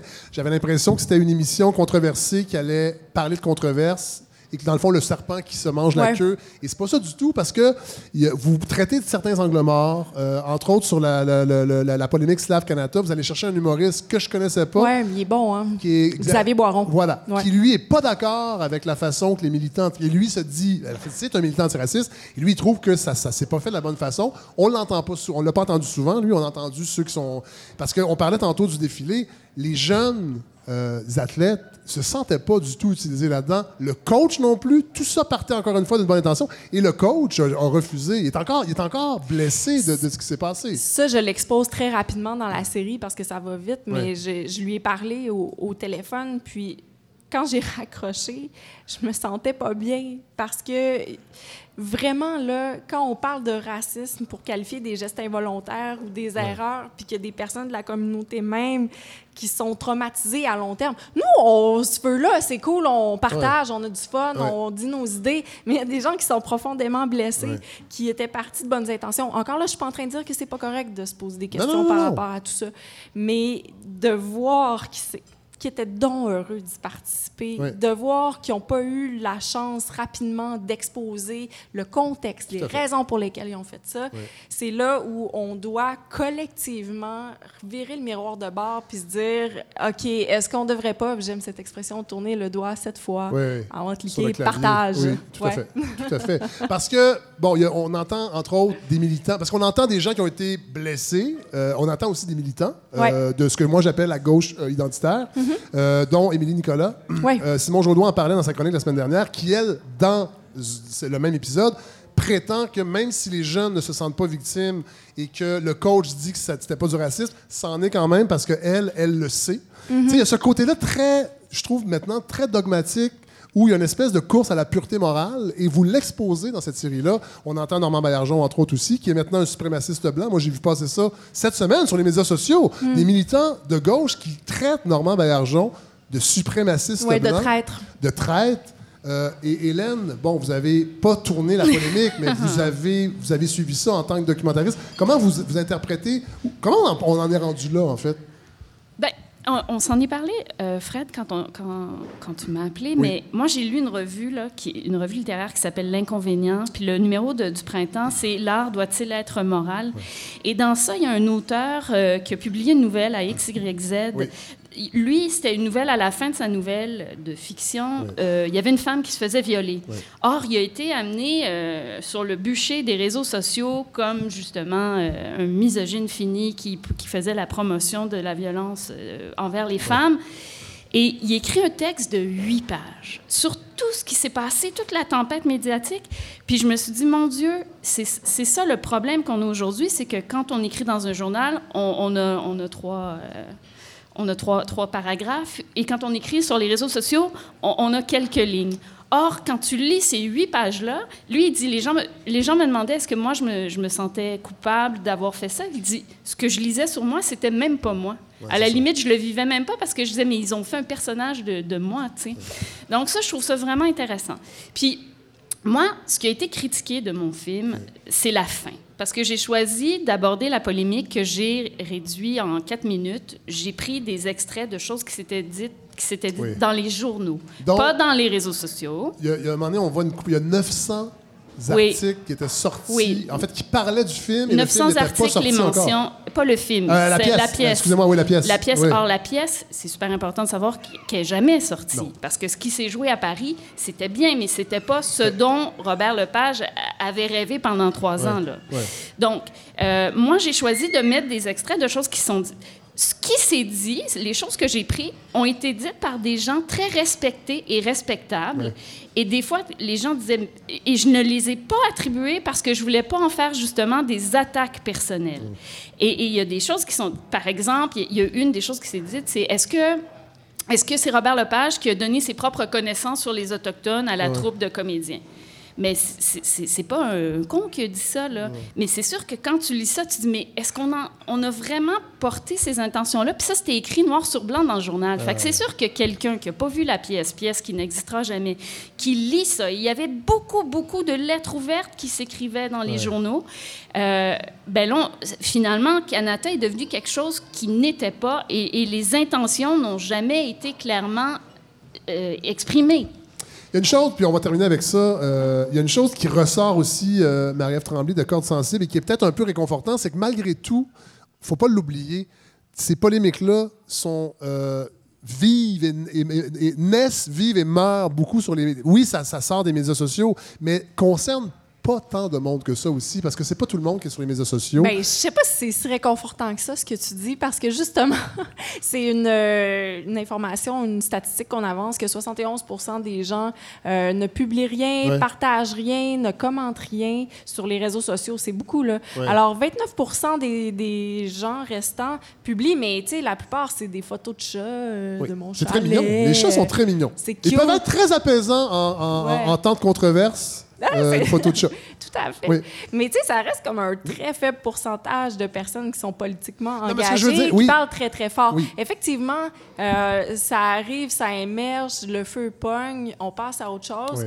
Mais quand je parlais du défilé de la Saint-Jean, tu sais, il Oui. faut pas oublier qu'il y a des gens qui en souffrent, les, les, les jeunes là, qui ont été la cible là, de menaces. Euh, fait que, tu sais, collectivement, je pense qu'on a vraiment, ça, c'est les mots de Judith Lucier qui participe aussi à la série, une, une forme de thérapie de couple à faire, Oui. tu sais. Euh, puis, le but, là, puis ça, c'est intéressant, puis ça, c'est positif. Oui. Tout le monde souhaite un meilleur vivre ensemble. Oui. On a tous des opinions, des points de vue différents, mais au final, tout ce qu'on veut, c'est être bien, vivre bien ensemble. Mais pour ça, il faut s'entendre, il faut s'écouter. Il faut dialoguer. Et plus il y a de bruit, Ouais. plus c'est difficile. Alors, le travail qu'on aurait à faire, ce serait peut-être de réduire ce bruit-là pour en arriver à réellement s'écouter, Oui. même si on n'est pas d'accord. Alors, je vais réduire le bruit et vous remercier, Hélène Choquette et Marie-Ève Tremblay, d'être venues à la balado. Ah, ça fait plaisir. J'aime ta balado.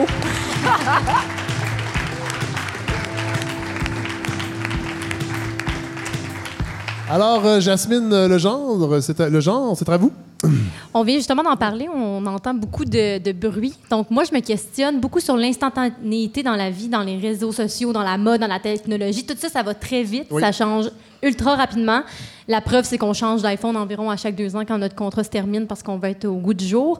Donc, on passe vite à un autre appel. Puis, c'est ce qui m'a plus frappé dans l'actualité cette semaine, c'est comment on change vite d'une nouvelle à l'autre. Oui. D'abord par la naissance du bébé royal lundi Ah, matin. c'est-tu fun, ça? Moi, je remercie, excusez, je, je fais une parenthèse, je remercie Radio-Canada qui nous a tenus informés à chaque sti de jour de ce qui se passait avec ce bébé royal-là, qui est en- notre, notre petit prince à nous. Hein, Mais j'oserais même Le dire à chaque 98.5 aussi. Pardon? Le, le 98.5 Oui, le devoir, aussi, je te le- dirais. Le, oh, devoir ouais. aussi, mais je trouvais que le, le Radio-Canada était particulièrement zélé. Mais en fait, tous les médias, à chaque heure, Ouais. on savait ce qui se passait, même qu'on a reçu une alerte pour savoir que Meghan Markle entrait en travail. Bref, qu'elle allait mettre au monde C'est la celui seule qui fois qu'elle va serait... travailler dans sa Ouais, vie. elle, euh, qui sera la- le bébé va être le septième sur la liste de succession au trône. Donc, il était même pas né, puis il était déjà hyper médiatisé. Puis mon premier questionnement, ça a été à ce moment-là, à quel moment dans ta vie tu trouves ça acceptable de se faire envoyer des alertes sur toi qui es en train de mettre au monde un enfant? Donc, c'est tous les médias qui, a- qui faisaient ça. Puis si les, journa- les journalistes s'acharnent autant sur cette nouvelle-là, c'est d'abord parce que les gens sont assez avares de ce type d'informations-là. Puis ça, on peut euh, le réaliser juste en fiant au nombre de likes sous les publications des articles pour savoir que ça laisse pas beaucoup de gens indifférents. Au moins, euh, Meghan Markle et le prince Harry n'avaient pas révélé l'endroit de la naissance de l'enfant, donc ils ne pouvaient pas avoir euh, plein de journalistes qui les attendaient à la sortie de l'hôpital. Par contre, moins de 24 heures après l'accouchement, le bébé avait même pas de nom encore, mais son visage était déjà révélé au monde entier dans une conférence de presse. Puis les médias ben, zoomaient sur la photo pour être bien sûr qu'on voyait tous les traits. On avait des cahiers spéciaux avec quasiment ses mensurations. De- bref, Ça me rappelle un peu la, la photo du trou noir qu'on a vu. euh, Oui, Vraiment, c'est mais, mais sauf que c'est moins un trou noir, c'est un aussi enfant. attendu. Il n'a pas été perdu dans le trou noir, par contre. Bref, si ça, c'est pas un début de vie sous le feu des projecteurs, je sais pas ce que c'est, mais c'est aussi ça, sont ces victimes de l'instantanéité. On veut tout savoir au moment même. Puis il en manquait pas gros, puis on savait à quelle minute il avait émis son premier son, ses premiers pleurs. Puis c'est quand même fascinant de voir ça comme couverture médiatique, alors qu'il y a plusieurs parents en ce moment qui débattent sur le fait à savoir si on devrait mettre notre enfant au monde sur, puis le mettre sur les réseaux sociaux. Au Canada, c'est 85 des enfants de moins de deux ans qui vont se retrouver sur les réseaux sociaux, donc qui n'ont pas leur mot à dire.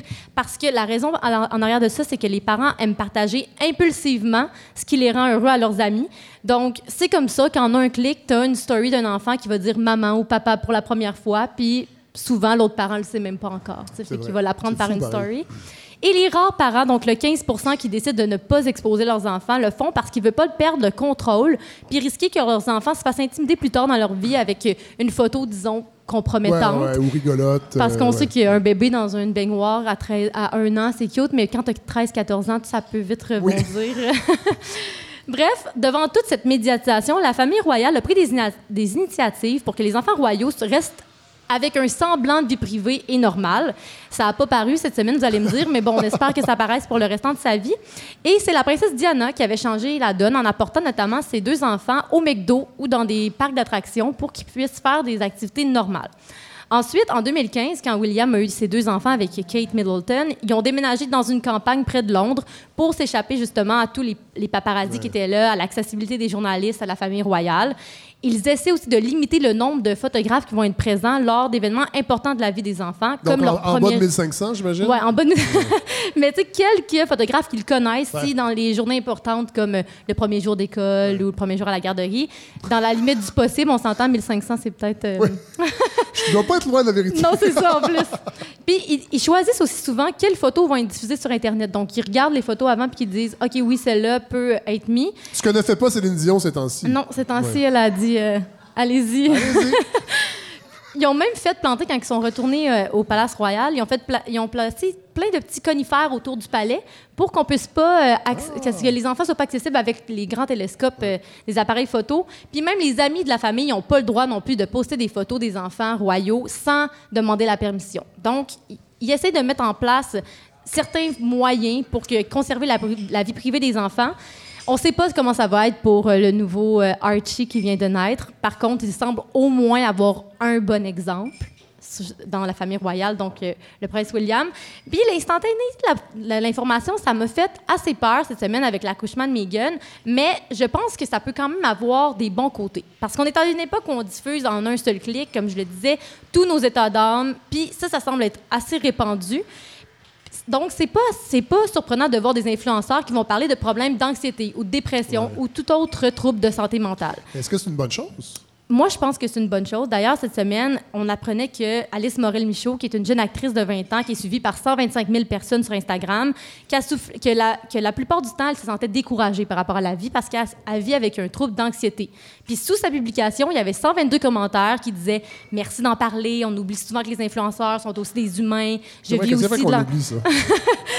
Bref, on voit le genre du genre de commentaires. Il y avait, tout était positif, tout le remerciait de- d'en parler enfin. Puis certains croient que c'est pour s'attirer du capital de sympathie, parce qu'on le sait, s'ouvrir sur des événements aussi personnels peut effectivement résulter à peut-être plus de likes sous une publication Instagram. Ça. Mais moi, je pense que ça l'aide surtout à déstigmatiser les troubles de santé mentale parce que leur public, les jeunes, sont de 10 à 20% de chances de développer un trouble de santé mentale au cours de leur vie. Donc, c'est quand même beaucoup. Puis, on en, le plus qu'on en parle, le plus qu'ils se sentent concernés. Cette semaine, l'Institut canadien d'information sur la santé a révélé que les hospitalisations en santé mentale ont augmenté de 65 puis les visites à, à l'urgence de 75% en 10 ans chez les 5 à 24 ans. Puis c'est les 15 à 17 ans qui sont les principaux touchés, donc ceux qui consomment principalement le contenu des influenceurs. Puis la chercheure principale, Christina Lowen, explique que cette hausse peut être comprise justement par la déstigmatisation liée aux problèmes de santé mentale. Donc les jeunes, ils ont moins peur d'aller en parler, d'aller chercher de l'aide, puis quand il semble que ça dérape, ils vont consulter presque immédiatement. C'est pour ça qu'on voit plus de monde à l'urgence ou plus de monde qui sont hospitalisés pour leurs problèmes. Je sais pas pour vous, mais moi, je le remarque quand même dans mon entourage parce que mes amis, de plus en plus, parlent ouvertement de leur rendez-vous chez le psy, de leurs antidépresseurs. c'est vrai, ça. Tandis que la même conversation avec mes parents, ça a une résonance tout autre. C'est encore super tabou. Ben oui. Puis on sait qu'il y a un jeune sur 11 qui a un médicament prescrit pour une dépression ou un trouble anxieux. C'est quand même énorme. Donc je sais pas, je pense que ça, ça a le mérite d'être déstigmatisé. Puis jusqu'à dimanche cette semaine, c'est justement la Semaine nationale de la santé mentale. Donc, on va sûrement voir d'autres artistes, des influenceurs, des personnalités publiques nous parler pour l'espace d'un instant de l'importance de prendre soin de notre état psychologique puis de ne pas hésiter à en parler. Cela dit, même si j'ai salué euh, au cours de cette chronique toutes les initiatives qui ont été prises, je pense qui ont été prises, pardon, je pense que ces plaidoyers ne doivent pas s'inscrire seulement cette semaine. C'est un sujet qui mérite qu'on s'y attarde à chaque jour de l'année. Puis j'espère que ces publications-là ne feront pas l'objet d'un seul post, mais qu'on va en parler tout au long de l'année. Comme ça, on va peut-être arrêter de croire que les influenceurs s'ouvrent à nous seulement pour attirer notre sympathie et des likes. Ben merci, euh, Jasmine. C'est une belle réflexion. Et Parce que c'est vrai qu'on est dur envers les influenceurs. On est très dur, mais moi, la Certains première- s'aident pas, cela dit. C'est vrai. Certains s'aident pas, mais euh, c'est quand même intéressant de voir qu'il y a du bon derrière ça et que. Il faut qu'il y en ait, sinon ça serait quand même euh, décourageant. Tout à fait. Euh, et je vais rebondir sur votre chronique parce qu'on en, est- on en a parlé un petit peu ensemble cette semaine. Euh, vous me parliez, vous, allez, vous, vous- vouliez que votre chronique parle d'instantanéité et vous donniez l'exemple que les mots, le vocabulaire aussi, comment.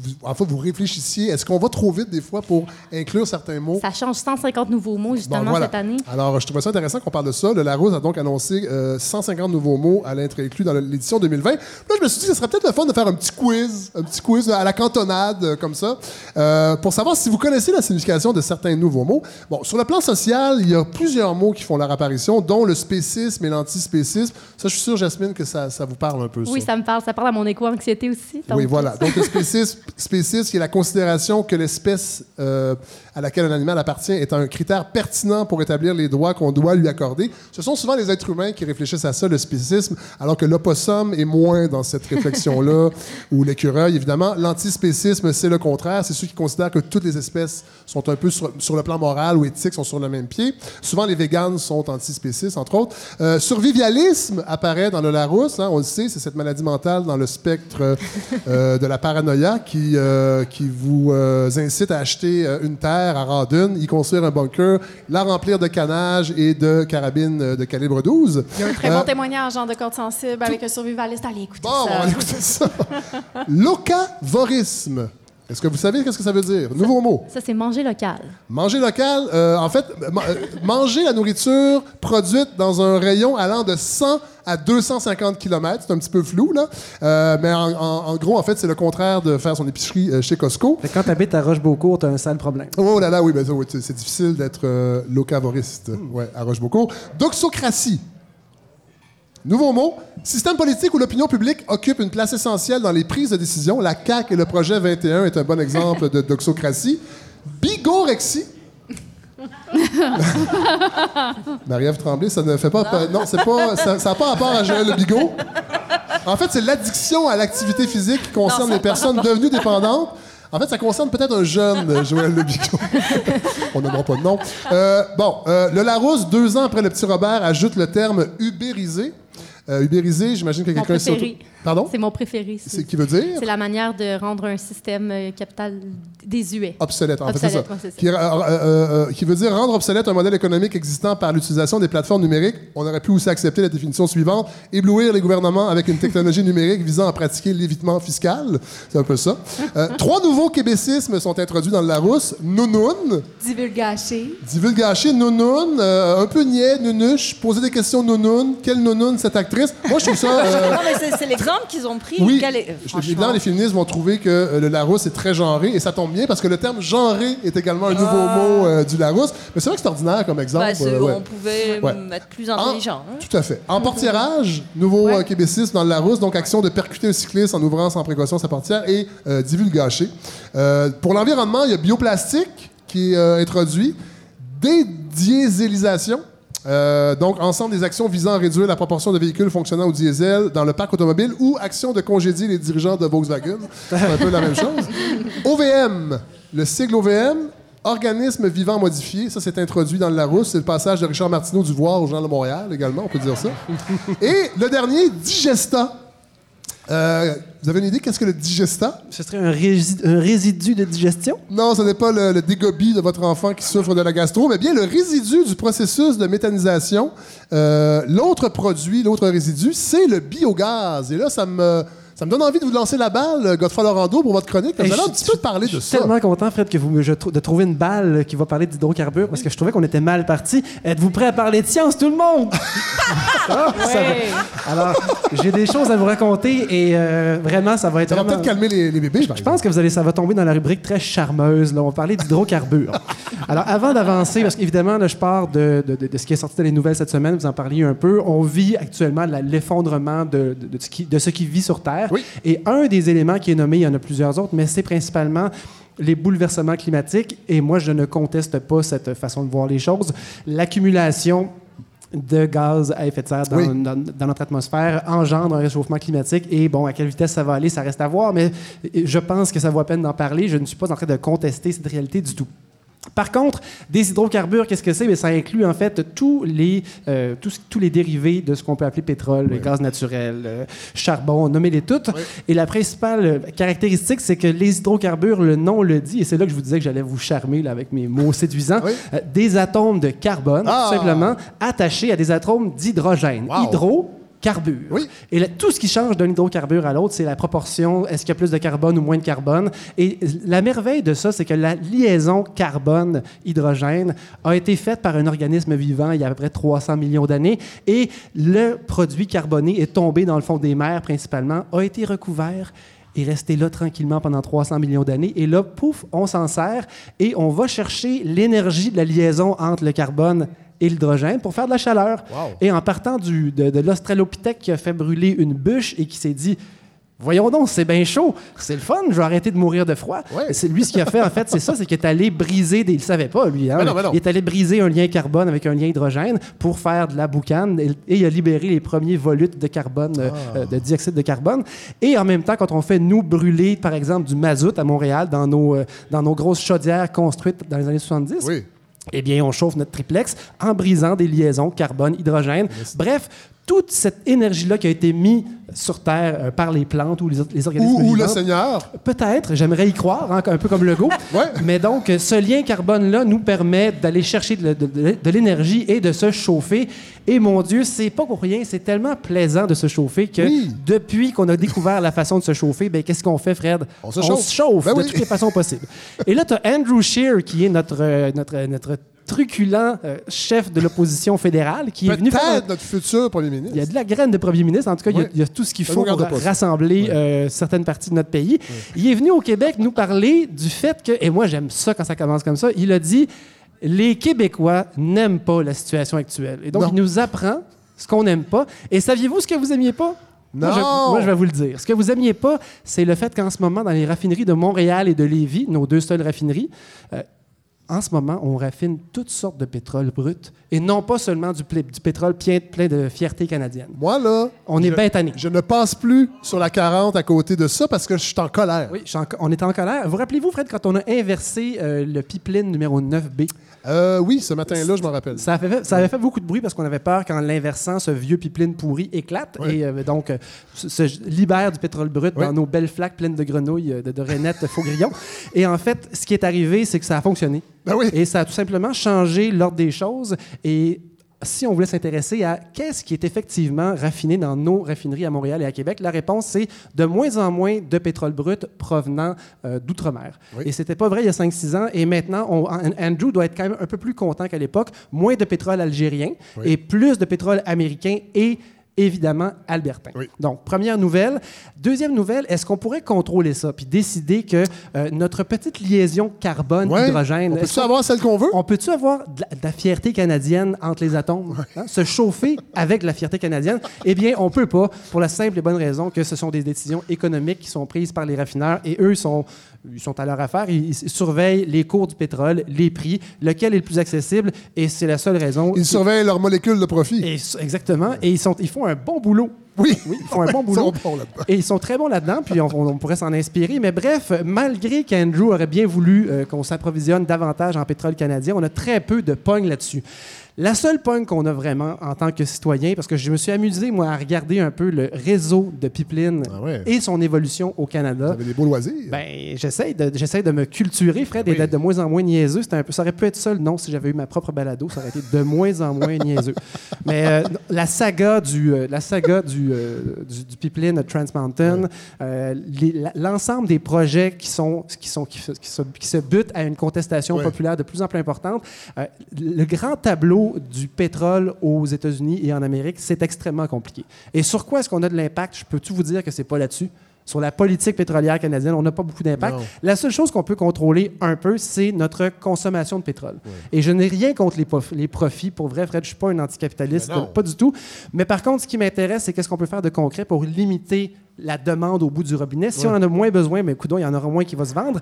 La bonne nouvelle, c'est que, par exemple, à Montréal, on a annoncé cette semaine la fin du mazout euh, dans, Oui. nos, dans nos maisons, donc les grosses chaudières euh, en métal qui font peur. Qui dans le sol, qui Ouais. euh, et qui sont efficaces à peu près à 60% donc euh, c'est pas vraiment des bonnes machines. Et je, je vous épargne les détails, mais le mazout devrait être banni de Montréal pour ce qui est du chauffage, tant du côté commercial industriel que du côté euh, euh, Domestique. de nos domestiques, Oui. exactement. C'est une bonne nouvelle. Mais par contre, on nous dit que le gaz naturel, lui, va continuer à se promener dans nos beaux tuyaux Oui. et à alimenter euh, nos, nos, nos chaudières euh, nettement plus efficaces, Oui. ceci dit. Et même, on se sert du, euh, du gaz naturel comme étant un gaz qui serait un gaz de transition. Et donc, c'est un En- gaz... en, en attendant En une attendant, meilleure technologie. on ne sera pas capable, et ça c'est évidemment, et c'est évidemment vrai, on ne pourra pas passer de la dépendance qu'on a au pétrole actuel partout dans le monde à une liberté et euh, s'appuyer uniquement sur la biomasse et le Ouais. fumier qui fermente. Non. Ça fonctionnera pas. Et Jamais? Ja- ben, ça fonctionne pas. Pas un saut, pas un saut d'un seul coup, évidemment. Et donc, on nous présente le gaz naturel comme une solution de transition. Et évidemment, quand j'entends ça, j'ai toujours un peu le pu à l'oreille, comme vous disiez à Oui. l'époque. Je me dis, il me semble qu'on veut me vendre quelque chose. Oui. Et ça me ramène à un, document, un, doc- un- un dossier qui est revenu dans les nouvelles cette semaine. Connaissez-vous le projet, le projet GNL Québec? Non? C'est un projet, en fait, de port qui va vendre, en fait, qui va servir d'usine de liquéfaction de gaz naturel qui va nous arriver de l'Alberta et qui va s'arrêter Un port maritime. un port maritime en eau profonde au Saguenay, Ah en oui. fait, près de la baie. Ah. Et euh, ce qui va arriver, c'est qu'on va accumuler du gaz naturel, le compacter, le rendre liquide et l'exporter ensuite en Europe. Et après, jus- jusqu'où ça pourrait aller, je ne le sais pas. Mais ça a été vendu comme étant un projet de transition euh, pour permettre aux pays européens qui, en ce moment, et surtout en Chine, euh, la- le Est-ce nombre que, est-ce que la de- Chine est rendue en Europe? non, mais en fait, c'est qu'une fois qu'on est rendu là-bas, hein, c'est très très proche la Ah, oui. distance. là, c'est, Oui. c'est Le très, village- très près. le- le village global. village global, effectivement. mais par contre, c'est- le village global, Fred, c'est vrai pour ce qui est des émissions de gaz à effet de serre. Oui. Et si on est capable de vendre un produit moins polluant que, par exemple, tout ce qui sert dans les usines de charbon, Oui. Parce qu'en ce moment, dans le monde, c'est ça le problème. La, la croissance de la demande énergétique est tellement importante que nos nouvelles énergies vertes sont absolument incapables de fournir et on compense dans la majorité des cas par des usines au charbon pour Et produire voilà. de l'électricité. Donc, le boom de voitures électriques en Inde ou en Chine est alimenté par une électricité qui, elle, est produite par des centrales au charbon. Et c'est souvent ça quand on dit que souvent il y a des articles ou des rapports qui disent que la voiture électrique elle est, elle est, ou- elle est plus polluante que la voiture à essence et qui calculent la façon qu'elle est fabriquée et non pas les émissions Parce que, la voiture Parce euh, produit. parce que quand elle est fabriquée, oui, mais aussi si elle roule dans un pays où Oui. l'électricité est fournie par du charbon, on a un sale problème. Le charbon est beaucoup plus souillant sur le plan de- de- de- des effets de serre que le gaz naturel. Le gaz naturel est moins inquiétant que le pétrole dans un, euh, dans un pipeline. Parce que si jamais un pipeline de gaz naturel fend, ben, le gaz, plutôt que de se répandre dans nos morts aux grenouilles dont on parlait tantôt, Oui. il va simplement s'évaporer dans l'air et à être beaucoup moins dommageable. Le problème, et c'est là qu'on peut se mettre à contredire l'hypothèse comme quoi le gaz naturel serait un bon substitut au charbon, c'est que s'il y a des fuites de euh, gaz naturel, ces fuites-là engendrent des effets de serre qui sont 30 fois supérieurs à, Ah, ouais. au, charbon Ah, ou en ouais. fait au CO2, tout simplement. Et donc, la grande affaire, c'est quand la- la- la- la- le projet GNL a essayé de vendre son, son- son produit, entre autres aux gens d'Abitibi, en leur disant on va passer un beau pipeline dans votre région. Dans votre. Euh, vous allez triper parce qu'il n'y aura pas de, de, de, de- de fuite. dégâts de pétrole. Ça va, être juste, ça va être juste des petits pout-pout, ce sera pas grave. et, et quand ils ont dit que le- ça allait servir de- d'armes de rechange par rapport au- à l'utilisation du charbon Oui. ailleurs en Europe et que le bilan des gaz à effet de serre de cette usine-là serait positif. Donc, que ce gaz naturel-là servirait à baisser le bilan de la planète. Il y a des experts qui se sont levés et qui ont dit c'est faux parce que tout ce qui est produit de gaz naturel, principalement produit avec des gaz de schiste, dans la production même Ouais. des gaz de schiste, il y a beaucoup de méthane, donc de gaz naturel, qui est libéré volontairement avant d'être exporté, avant d'être envoyé dans le tuyau. Et donc, des pertes, il suffit que les pertes atteignent 7 dans les, dans les tuyaux Oui. pour que ça contrebalance et que ça, ça déséquilibre l'économie de carbone qu'on ferait par rapport au charbon. Ceci dit, contre-vérification, donc c'est rare que je peux dire, j'ai l'impression d'être allé au bout d'un sujet, mais ça y est, je vais y arriver aujourd'hui. Il y a un, un- un journaliste du Soleil qui a fait du fact-checking, Oui. donc vérification faite. Il est allé chercher un encore plus grand expert, un expert en fuite de pipeline. Oui. Et semblerait que le pétrole albertain qui va circuler dans ce pipeline-là, c'est un pétrole qui n'est euh, pas un pétrole, pardon, un, un gaz naturel. Ce n'est pas un gaz euh, pour lequel il y a beaucoup de fuites pendant sa production. Et on risque d'être bien en dessous du 7% Et donc, effectivement, ce, gaz naturel-là qui va être produit en Alberta, transporté par tuyau jusqu'ici et euh, effoiré pour le transformer en liquide pour l'envoyer en, en Europe par, par bateau, effectivement, il aura un impact positif sur les gaz à effet de serre de la planète. Alors, hmm, serons-nous pognés, Fred, à être derrière un projet de gros Christie de porc dégueulasse qui va tuer des bélugas? Là, je suis vraiment rendu mélangé. Ben oui, mais c'est contre- dégueulasse, cette chronique-là, Godefroy. Je- Fred, je n'ai rien. Je suis extrêmement déçu. Je- je- ben, écoutez, je vous avais dit que je ne serais pas un vendu, Fred. vous l'avez acheté. Ceci dit, donc ce projet-là en particulier, on semble aller au bout de la question. Et oui, euh, c'est un bilan positif. Maintenant, il y a plein d'autres questions qui seront vues. Mais est-ce que vous avez vu aujourd'hui, petite vague d'espoir en terminant? Moins de voitures à Montréal Oui. pour la première fois depuis des années? Donc, il y a une baisse. Ouais. Ben, Ben, c'est pas une grosse baisse, mais Non. elle est constante depuis 2011. Et la question, c'est est-ce que c'est une tendance? Est-ce Ouais. que c'est le début de quelque chose? Je pense que oui. Et je vous ramène à mon idée initiale qui était est-ce qu'on est capable de baisser notre consommation d'hydrocarbures? Ouais. Je pense que oui. Faisons tous notre part. Ben, bravo, Godefroy, belle chronique. Je moi, je fais ma part. dans ma- moi, j'ai une Vespa et je mets moins d'essence. ah, ça, c'est bien, ça, Fred. Je mets, normalement, pour la remplir, ça me coûte 7 Ouais. Je mets 75 sous. Ah, c'est bien, ça. Ben, je le fais deux, trois fois par jour. Voilà. Les gens applaudissent votre, votre Vespa, Fred. Oui, elle est très jolie, elle est très mignonne. Et là, on va terminer avec. euh, euh, on va faire un peu de convergence. Euh, Québécois le fait bien, euh, ça leur profite. Il y a autour de la table quelqu'un qui s'est rajouté, Marie-Hélène Frenette-Assad. Bonjour, Marie-Hélène. Allô, Fred? Vous êtes, on va se vous voyer, bien que vous êtes, vous êtes un peu le, le leader à deux têtes de Transistor Média. Cette compagnie qui veut prendre le contrôle mondial de la balado, vous l'avez déjà dit. Exactement. À Ouais. partir de Gatineau. À partir de Gatineau, à qui fait. héberge la balado de Fred Savard? Vous êtes les premiers qui avaient trouvé ce projet-là intéressant, qui, a- qui, avait- qui m'avait donné le goût, en fait, de le concrétiser. Je dois le dire, c'est vraiment vrai. Et moi, j'avais entendu parler de Transistor Média qui était euh, à l'avant-garde au Québec, entre autres, de la balado. Pour vrai, euh, ne serait-ce que euh, avec, via Julien Morissette, entre autres, qui était mon premier contact. On s'est rencontrés par la suite. Et là, on s'est dit, ben, on va faire un peu de convergence parce que là, vous, vous sortez aujourd'hui même une, une balado. Oui, un projet qui s'appelle Le nom de ma mère Ouais. et qui s'intéresse au nom de famille composé au Québec et à sa possible disparition. Ça, c'est. Est-ce que. Bon, euh, le, le- je, je- je vous ai nommé tantôt Marie-Hélène Frenette-Assad, Ouais. donc c'est vraiment un projet personnel. On peut dire ça. Oui, ben, c'est-à-dire que, euh, ben, comme dirait Robert Lepage, le- l'infiniment personnel est infiniment universel. Donc, euh, euh, je dirais que dans mon cas, c'est parti de quelque chose effectivement de très personnel. Je me suis rendu compte qu'aucune femme de mon entourage, euh, que ce soit mes six cousines ou toutes mes amies, n'allait donner de nom- leur nom de famille à leurs enfants. Alors que moi, ma génération, plusieurs gens, on porte le nom de notre mère et de notre père. Et donc, quand j'ai commencé à, à faire de la recherche là-dessus, j'ai ra- rapidement réalisé que ce moment-là, en 1981, où on a eu le droit de donner, en tant que femme, notre nom de famille à nos enfants, ben, c'était, ça faisait partie d'une réforme qui était beaucoup plus importante que ça euh, pour les femmes, pour les droits des femmes. Oui. Et évidemment, ben, on était comme un petit peu en train de l'oublier, comme plein d'autres choses. Parce que ce mouvement-là, de ce, ce recul, si on peut dire, tout dépendant de l'angle où on se place, ne vient pas nécessairement. C'est pas les hommes qui décident de mettre une certaine. Là, je veux pas de vendre le punch de, la balado, mais c'est. Parce qu'il y a beaucoup de femmes. Moi, j'ai déjà lu des trucs dans certains magazines où les, même certaines femmes d'une- certaine génération n'étaient pas d'accord avec ça, de donner le nom, leur nom à leurs enfants. Parce qu'ils avaient donné la vie, puis ils considéraient que euh, l'homme avait aussi.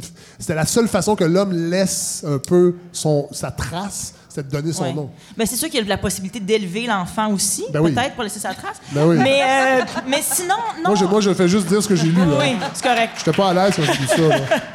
Euh, écoutez, une mère fera toujours preuve d'abnégation d'une façon que moi, qui ne, suis pas mère, euh, j'ai beaucoup de difficultés des fois à, à- à- à concevoir et à, peut-être comprendre. Ouais. Mais euh, c'est générationnel. Il y a quelque chose dans, notre- dans- dans ma génération que, à travers ce balado-là, j'essaie de comprendre. Euh, en même temps, là, je réalise depuis quelques jours qu'il y a beaucoup de gens qui me répondent, beaucoup de gens qui me disent euh, je veux faire rebaptiser mes enfants. Puis là, je suis comme, OK, non, non, mais c'est pas ça l'idée, là, gang. Mais, mais euh, moi, je, je m'intéressais au fait qu'on n'en parlait pas, Ouais. en fait, qu'on parle pas de ce sujet-là.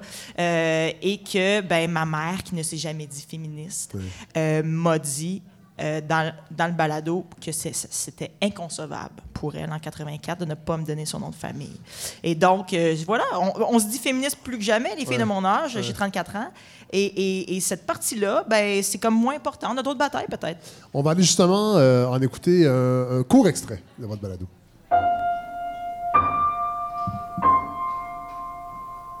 Je m'appelle Claire Frenette, je suis la mère de Marie-Hélène Frenette Assad. C'est vraiment drôle. Ben, c'est drôle les pauses que tu prends parce que c'est long. Quand est-ce que tu as réalisé que c'était long? Ben, à la maternelle, tu, tu savais pas comment écrire ton nom. Alors l'institutrice m'avait dit, j'avais dit, ben voyons, ça me surprend. Elle m'avait dit, c'est l'enfant qui a le nom le plus long dans la classe. Alors je m'étais dit, hmm. Donc, c'est un seul épisode? Non, c'est une série de cinq épisodes. Cinq Fred. épisodes? Oui, parce qu'à partir d'aujourd'hui, donc tous les jeudis, Ouais. euh, pour cinq semaines, il y a un épisode qui sort à, à- à tous les jeudis jusqu'à cinq épisodes. Je sais pas si la vie va faire qu'on en fera plus, mais euh, en tout cas, jusqu'à maintenant, euh, on avait vraiment assez de stock pour faire euh, facilement cinq épisodes. Donc, disponible sur toutes les plateformes? Toutes les plateformes, incluant le site de Transistor. Et Tout à fait. Partout où vous écoutez la balado de Fred Oui. Savard, vous pouvez écouter le nom de ma mère. Ben, merci beaucoup, euh, Marie-Hélène Frenette Assad, de venir nous parler de ce projet. La convergence, c'est important. On est, on- en fait, on va le dire. Nous, notre but avec ce- ce- tout ça, le monde de balado, c'est de faire tomber les médias traditionnels. Hein, je pense qu'on peut dire ça. Puis on s'est donné, grosso modo... 3-4 ans. C'est bien parti. Trois, Ouais, ouais, quatre c'est ans. raisonnable. Alors voilà, c'est conclu ce 11e épisode de la balado de Fred Savard. Merci à nos invités. Hélène Chaquette, euh, on va aller voir Le Page au Soleil. C'est encore en salle. On peut encore aller le voir en Ouais. salle. Et éventuellement, ça sera sur d'autres plateformes, peut-être à la télé. À Radio-Canada, en format long métrage. Ah, mon Dieu, ça, c'est une bonne nouvelle. Euh, Marie-Ève Tremblay, qui est un petit peu plus loin, qui a laissé sa place. Oui, vous pouvez venir nous saluer. Merci euh, d'être venu nous parler de Corps Sensible. c'était le fun. Encore disponible sur Tout TV. Oui, On tous les épisodes sont là. Tous les épisodes. Merci à nos chroniqueurs Hélène Faradji, Godefroy Lorando, Jasmine euh, Le Tendre. Euh, merci à Jean-Nicolas Raymond qui m'a donné un coup de main pour, euh, pour la recherche, entre autres. Si vous voulez venir assister aux enregistrements, c'est à ma brasserie. C'est pas ma brasserie à moi, ça s'appelle ma brasserie. Sur, vous réservez vos places sur le site evanbright.ca. Tout le mois de mai, à tous les jeudis, on est là. On n'a pas de sortie au mois de mai. on en avait une, elle est faite. Et à la page Facebook de Balado, si vous voulez également nous écrire, nous suggérer des trucs, réagir, ça nous fait plaisir. Alors, merci de votre attention et on se voit, on s'écoute en fait, la semaine prochaine.